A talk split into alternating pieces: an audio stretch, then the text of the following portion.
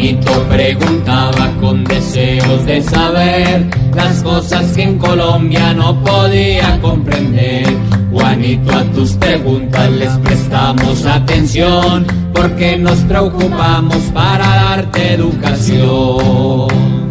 Eh, le voy a preguntar a mi tío qué dice EB a mi tío. Pero vi, es que la gente no sabe, pero mi tío, pero vi, dice EB. No, no. Voz Populi. EB. Yo sí quiero dejarle claro a la gente que yo soy. No, es mi tío, pero le voy a preguntar. Juanito, no. Ta, ta, ah, ah, ah. Porque antes de elecciones la gente ya asumió que Iván Duque a Don Petro dice que ya Juanito, lo voy a complementar para que Pedro nos pueda contar la última gran encuesta de Inbamer que fue muy acertada en la primera vuelta. Sí. Inbamer fue muy acertado en la primera vuelta con los candidatos presidenciales. Da estos resultados para las personas que no los han escuchado hasta el momento. El candidato del Centro Democrático, Iván Duque, tiene el 57.2% de intención de voto. Y el candidato Gustavo Petro del movimiento Colombia Humana tiene 37.3%. El voto en blanco en esta encuesta de Inbamer, 5.5%. En la última gran encuesta, Pedro, porque la semana entrante no hay publicación de encuestas. Pueden hacerlas, pero no las pueden publicar. Los, las diferencias entre Gustavo Petro y e Iván Duque en las diferentes encuestas se amplía con respecto al resultado final de lo, del 27 de mayo. Yo les recuerdo que el 27 de mayo eh, Iván Duque sacó el 39% y Gustavo Petro el 25%. La diferencia fue de 14 puntos entre los dos, de los votos reales y, y hechos en el preconteo por la registraduría.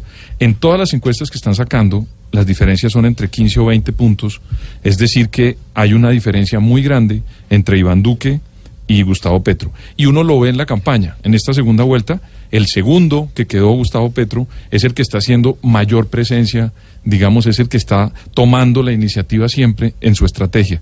Miren que cambió la publicidad en la segunda vuelta, puso unos mensajes diferentes, con más contenido, digamos, sensible y con la idea de darle vuelta a la diferencia que tiene con, con, con Iván Duque. También rescató unos apoyos importantes como Thomas Piketty, un gran economista, que eso causó, digamos, un tiempo durante un día. eh, un- una discusión grande que le sirve a su campaña y también un premio Nobel de literatura sudafricano. Eso por decir, digamos, en apoyos internacionales, pero él está buscando día a día marcar. Sí.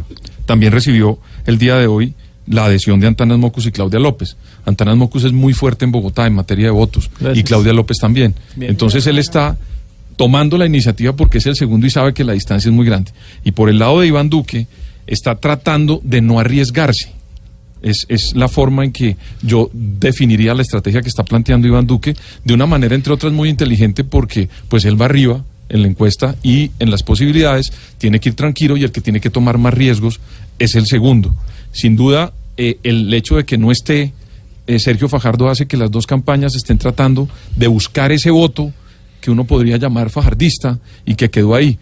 Pero también uno comienza a ver que las personas van a evitar salir ese día a votar porque no está su candidato Sergio Fajardo o van a tomar una opción del voto en blanco. Por supuesto, en política lo único cierto es lo que ya pasó. Todavía falta una semana y de aquí a allá pueden suceder muchas cosas. Pero Pedro, como le preguntaba a Juanito usted, no pueden decir ya que Iván Duque ganó. En Así tenga 20 puntos en la encuesta. Yo repito la frase, Jorge Alfredo, en política lo único cierto es lo que ya pasó. Hasta el día de la elección es cuando uno sabe si ganó. Y los políticos tienen que trabajar hasta ese momento. el último Muchas día. elecciones se han perdido, faltando dos días para ganar el candidato. Recuerden esa elección en, en España. ¿En España? Cuando Sí, estaba hombre. ganando y faltó dos días, ocurrió Aznar, el- ese el hecho de Atocha. lamentable de Atocha. De Atocha, claro. Y por medio de los Mm. teléfonos, ese, los mensajes de texto, dieron la vuelta porque la información que había enviado el gobierno de Aznar era errada y ganó el partido el PSOE con Rodríguez Zapatero. Eso es para decir que esto hay que jugarlo hasta el final. Entonces, ninguno se puede confiar y todos tienen que profundizar en sus estrategias. Oiga, el que- No le entendí nada. Tienes tu respuesta, fue de mucha calidad. Aquí te alimentamos toda esa curiosidad. Gracias por alimentar. ¿Quién quita que Gustavo a Duque le haga un gol y gane los 90 igual que en el fútbol? Pobre Juanito preguntó siempre buscando explicación. solo Blue Radio le dará contestación. 5 de la tarde, 8.